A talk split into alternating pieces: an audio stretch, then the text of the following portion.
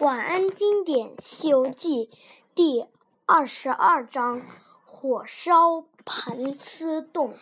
唐僧师徒向西前进，转眼间夏秋交替，冬去春来。这一天，他们走到了一户人家的门前。唐僧说：“徒弟们，以前都是你们给我化斋，这一次我自己去化斋，就是去讨饭。”唐僧走进去，看见几个女孩在院子里玩耍。他恭敬地敲了敲门，说：“我是从东土大唐而来的，而来到西天取经的和尚，路过这里想化一些斋饭吃。”一个女子走过来说：“既然是远方来的客人，姐妹们，咱们可要好好做一担一顿斋饭给长老吃。”女子们答应着去准备斋饭了。不一会儿，斋饭端上来了。唐僧一看，被吓得半死。原来这些斋饭都是用人肉做的。唐僧转身就走，却被众女子拦住了。这些女子从肚脐中吐出许多丝线，把唐僧牢牢地缠牢住了。悟空三人等了半天，也不见师傅回来。再一看，前面只能看见一片白光。糟了！悟空说：“师傅一定是被妖怪抓走了。”孙悟空走近一看，整个房子已经被一层厚厚的白丝缠住了。这是什么妖怪？蜘蛛人。他连忙叫来当地的土地神。土地说：“这里是盘丝岭，前面有一个盘丝洞。”里面住着七个蜘蛛精，他们每天都会到后山的泉水里洗澡。悟空来到后山，看到七个妖怪正在水里嬉戏，于是他变成一只老鹰，把妖怪们的衣服都叼走了。悟空回来对八戒说：“女妖怪们在洗澡，他们的衣服已经被我拿走了，肯定躲在水里不敢出来。你们去对付，你去对付他们。”八戒来到后山，看见妖怪们正在骂老鹰，他就变成一条鱼，钻进了水里。妖怪们见有鱼，就一起来捉鱼。这时八戒现出原形，举起钉耙就打。妖怪们打不过八戒，又从肚脐里吐出白丝，把八戒缠住了。真的蜘蛛的话，能够从肚脐里吐出白丝吗？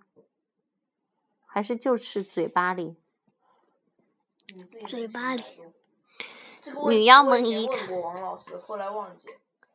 女妖们一看情况不妙，连忙跑回洞里，穿上衣服去找自己的师傅蜈蚣精了。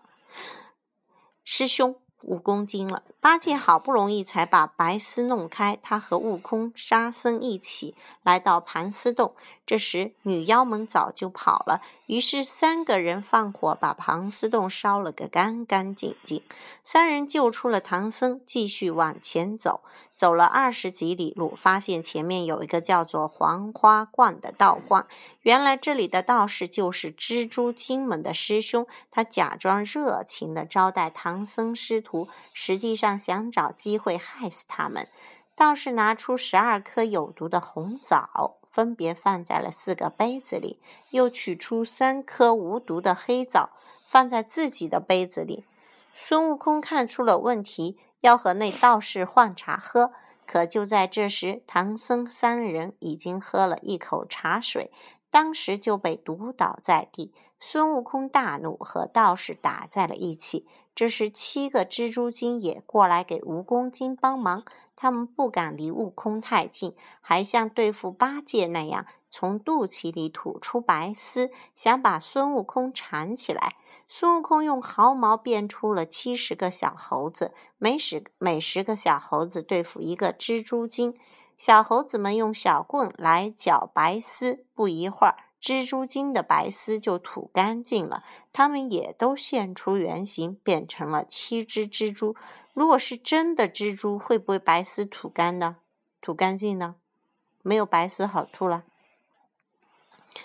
孙悟空抡起金箍棒，把七只蜘蛛打了个稀巴烂。蜈蚣精一看师妹们都被打死了，自己也打不过孙悟空，只好使出了绝招。他脱下上衣，两肋出现了几千只眼睛，向外放出金光。真的蜈蚣精有这种吗？这金光刺得悟空浑身疼痛，他左躲右躲，好不容易才变成一只穿山甲，从地下逃跑了。孙悟空浑身疼痛，坐在大树下休息。他想到师傅和师弟们被妖怪下了毒，不知是死是活。妖怪又那么厉害，自己根本对付不了那金光。想着想着，不禁流下泪来。这时，骊山老母走过来，对悟空说：“不要伤心，毗蓝婆，毗蓝婆。”菩萨可以帮你打败蜈蚣精，救活你的师傅和师弟。悟空听了，连忙把毗蓝婆菩萨请到了黄花观的上空。毗蓝婆菩萨拿出一包绣花针，对着蜈蚣精发出的金光抛去。只听蜈蚣精一声惨叫，金光消失了。原来这千百道金光是蜈蚣精的眼睛。毗蓝婆菩萨用针刺瞎了他所有的眼睛。毗蓝婆菩萨说：“悟空，这个蜈蚣精我要带走，我给你三颗药丸，你赶快去救你的师傅和师弟吧。”孙悟空连忙拜谢菩萨，毗蓝婆菩萨走了。悟空来到道观里，给师傅和师弟们服下丸药。